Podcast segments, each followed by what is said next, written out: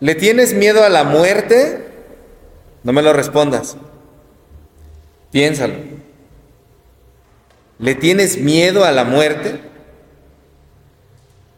Para muchos puede ser un tema muy escabroso, muy difícil, muy doloroso. Y yo me he encontrado con mucha gente que dice, no, yo no le tengo miedo a la muerte.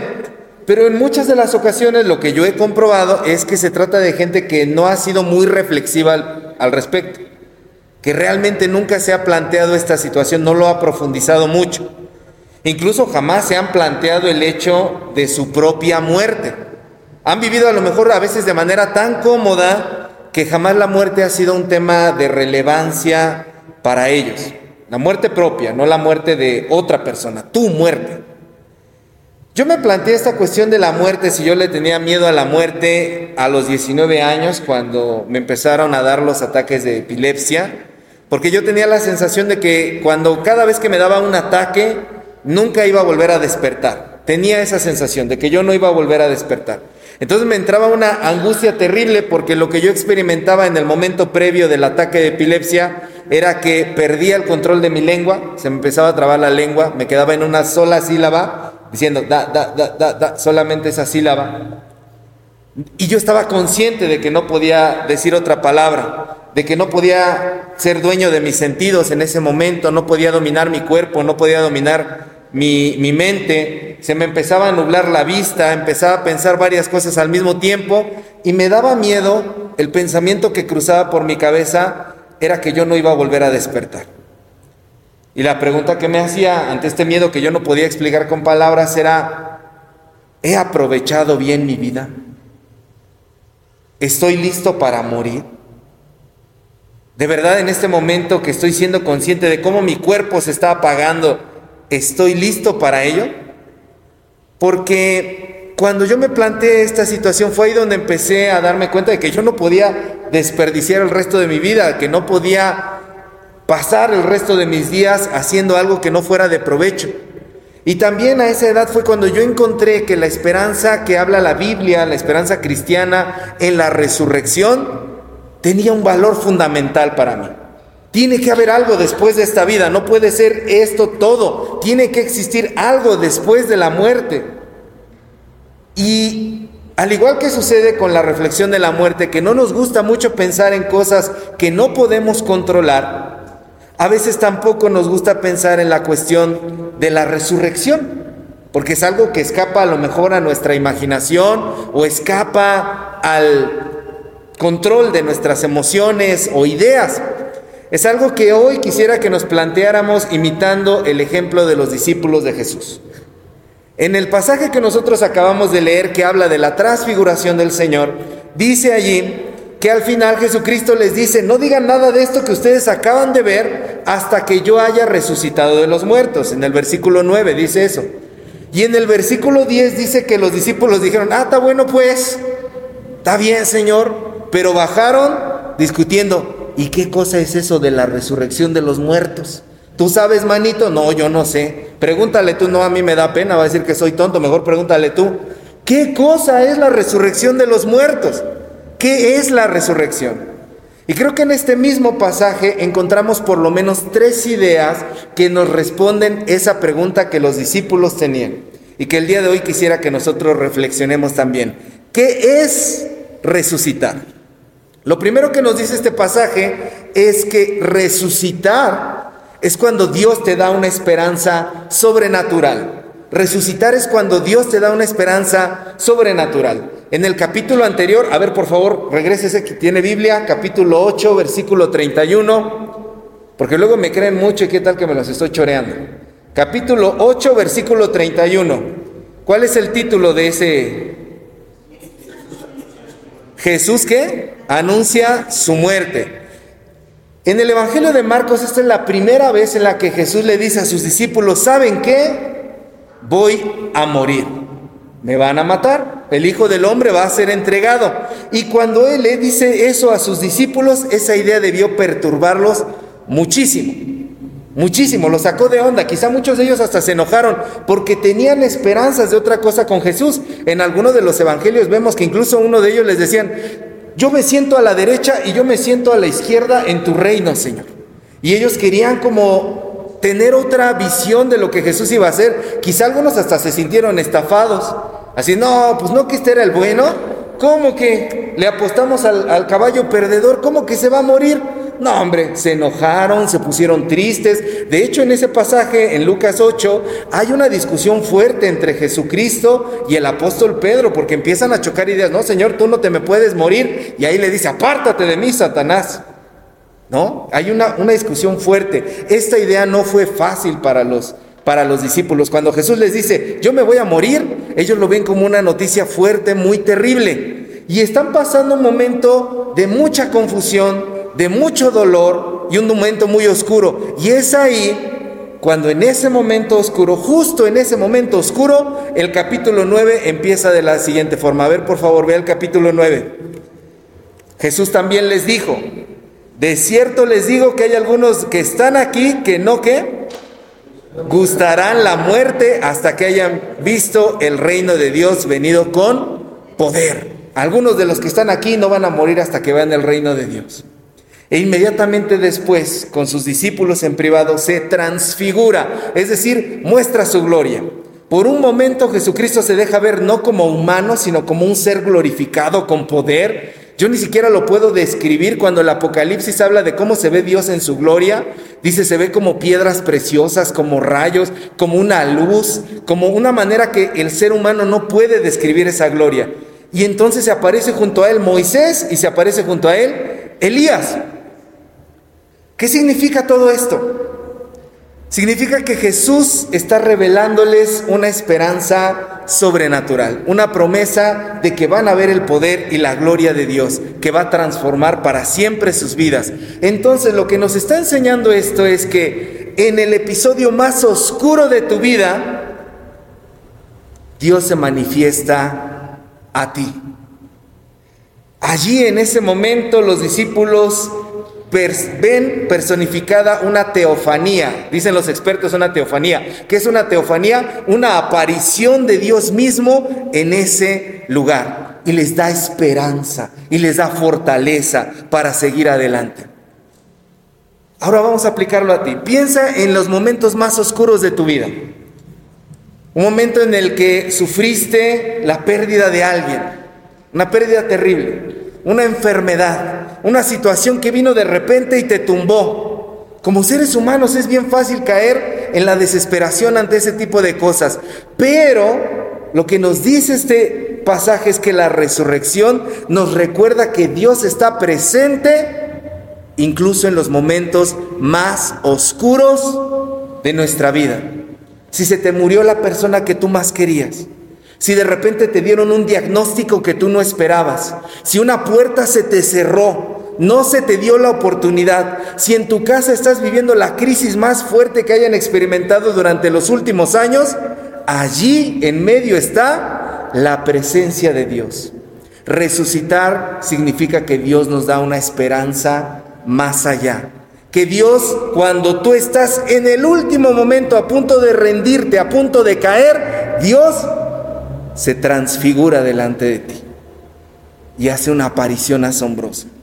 Yo no sé si alguien de ustedes pueda testificar eso. Es verdad. Yo cuando estaba pasando esto, en ese momento, Dios se me personificó. Vino alguien y me dio una ayuda.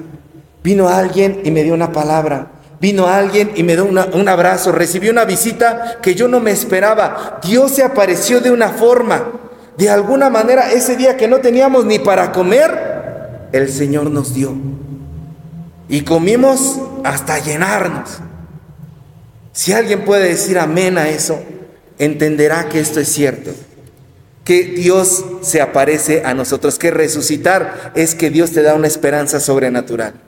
Lo siguiente que dice este pasaje es que resucitar es aceptar que hay que morir. Resucitar es aceptar que hay que morir. En este pasaje, no solamente en el capítulo anterior, en el, en el 8, que Pedro le echó bronca al Señor Jesucristo, sino aquí también lo vemos confundido por la situación. Dice que estaba atemorizado, que no sabía ni lo que decía, que lo primero que se le ocurrió decir fue eso lo que dijo. Y le dice, Señor, hay que construir horas enramadas. Aquí está bien padre. No, Señor, esto está bien padre, ¿para qué te vas a morir? Mira nada más, ahí está Moisés, ahí está Elías. No, hombre, esto está de lujo, qué hotel cinco estrellas, ni qué nada. Señor, ¿a poco no te gusta aquí? Tú has de estar acostumbrado a eso, tú vienes de allá, como decía Cantinflas, ¿no? Padre nuestro que andamos en tus terrenos. Así estaba en ese momento el apóstol Pedro diciendo, hay que quedarnos en este lugar celestial. Padre, mira, Señor Jesús, esto es lo que estamos viviendo, es increíble. Y sin embargo, Jesús le revela, tenemos que descender de la montaña. Tenemos que ir a enfrentar la realidad de la muerte, de mi muerte. Y Pedro al igual que todos nosotros, tiene que aceptar esta situación. La muerte es parte de un camino hacia la vida eterna. Entonces, así como Jesús murió y resucitó, nosotros también tenemos que morir a muchas cosas. Cada día tú tienes que morir a muchas cosas. Yo tengo que morir a muchas cosas, yo más que tú. Cada día nosotros tenemos que morir a ambiciones, a egoísmos, a ideas falsas, a cuestiones que hemos construido en nuestra vida que están llenas de mentira. No solamente la cuestión de que nuestra muerte física nos conduce a la resurrección con Cristo, sino que cada día hay cosas a las que tenemos que morir. Enfrentamos desafíos que nos hacen ver que tenemos que dejar atrás nuestro viejo yo, nuestro viejo hombre. Y eso no significa que usted deje a su, a su viejo, ¿Sí? No, no estoy diciendo eso. A su vieja persona. Ajá, porque ahí pueden decir ahí, aleluya, lo dijo el pastor, ¿eh? yo voy a dejar morir a mi viejo y me voy con uno nuevo. No, no, no, no. Lo que estoy diciendo es que tenemos que abandonar nuestro propio yo y abrazar una nueva, una nueva vida en Cristo. Si tú no mueres, no puedes abrazar una nueva vida en Cristo, desde aquí y desde ahora. Entonces esa muerte simbólica que nosotros tenemos al egoísmo nos ayuda a poder vivir de una nueva manera. Cada vez que tú mueres a algo, puedes abrazar una nueva vida. Si tú mueres al egoísmo, puedes abrazar una vida de generosidad y vivir de otra manera. Si tú mueres a la mentira, puedes abrazar ahora una vida llena de verdad, de honestidad. Si tú mueres a la violencia y a tus rabietas y a tus berrinches y a cómo eres de que no te gusta aceptar las cosas, empiezas a vivir una vida en plenitud. Todo lo que tú tienes que plantearte, lo que tenemos que plantearnos, hacia qué cosas tenemos que morir, nos va a conducir a una nueva vida. Yo atravesé esta etapa por un propósito, por una razón. Alguna vez visité a un hombre que le habían pasado todas las cosas del mundo, habidas y por haber, de esos casos muy terribles cuando vas con ellos y les pasa esto y les pasa aquello y les pasó de todo, cuestiones económicas, cuestiones de salud, todo, todo, todo. Y cuando estaba ahí postrado en la cama, esa persona recuerdo que me dijo, no sé por qué me ha pasado todo esto. Y yo me enojé. Me enojé porque dije, ¿cómo que no sabes por qué te pasó todo esto? Porque estás vivo y Dios te dio otra oportunidad de poder hacer las cosas diferentes. La muerte es el comienzo de una nueva vida y una eternidad en la presencia de Dios. Y para eso no hay que esperarse a la muerte física, eso puede ser aquí y ahora. Lo tercero que nos dice este pasaje sobre qué es resucitar, es que resucitar es vivir en constante conversión y en constante libertad. Resucitar es vivir en constante conversión y en constante libertad. Ahí con Jesús se aparecen dos personajes. ¿Quiénes son? Moisés y Elías. Estos personajes no están ahí de a gratis. Moisés representa la liberación de Egipto.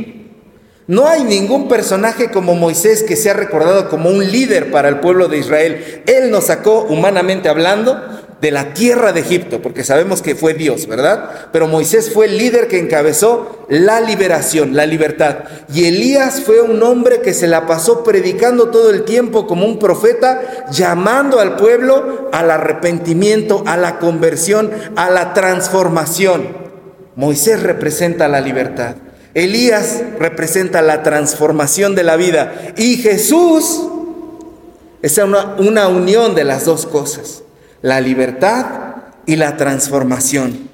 Y ahí lo que estamos viendo entonces es que cuando Jesucristo está hablando acerca de esta nueva vida, cuando Jesucristo se tiene esta transfiguración, nos está diciendo que nos está ofreciendo libertad. Él ya no quiere que vivamos atados a nada, que los rencores, que los dolores, que las situaciones que nos agobian constantemente nos tengan esclavizados, que el trabajo, que las preocupaciones te tengan sumergido, que las congojas, las angustias te tengan amarrado de manos y te sientas como alguien que no puede accionar ni para aquí ni para allá. No, el Señor Jesús vino para darnos libertad.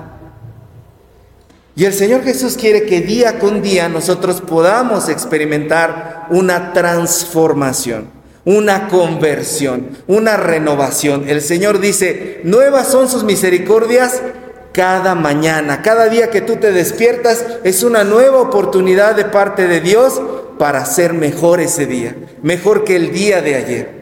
Por lo tanto, cuando nosotros experimentamos la libertad y la transformación en Jesucristo, podemos vivir una vida recta, una vida santa, una vida que se esfuerza por ser mejor. Podemos transformar nuestras maneras de pensar, podemos transformar nuestras maneras de actuar, podemos abrazar ahora una vida en la que podemos decir soy nueva criatura. El Señor me ha resucitado porque me ha dado la oportunidad. Yo ya no vivo esclavo de los recuerdos de hace mucho tiempo. Me hacía llorar, me tiraba en la cama. Cada que ponían esa canción, ay dolor, ya me volviste a dar. Y vivía yo ahí. Pero ahora en Cristo puedo ser feliz, puedo ser libre.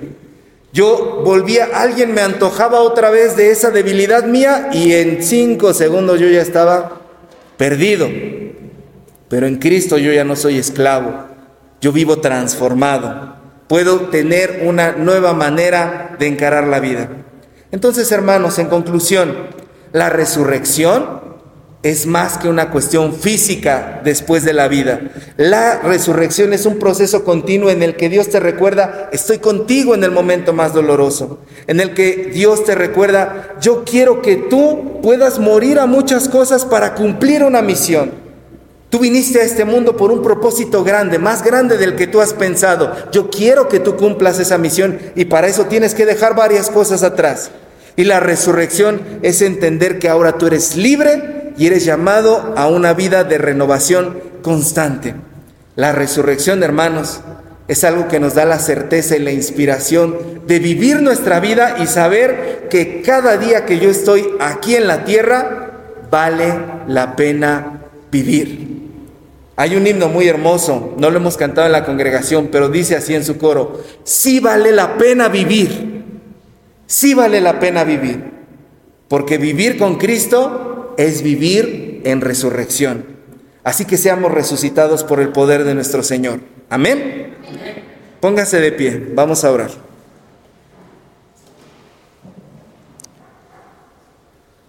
Amado Dios,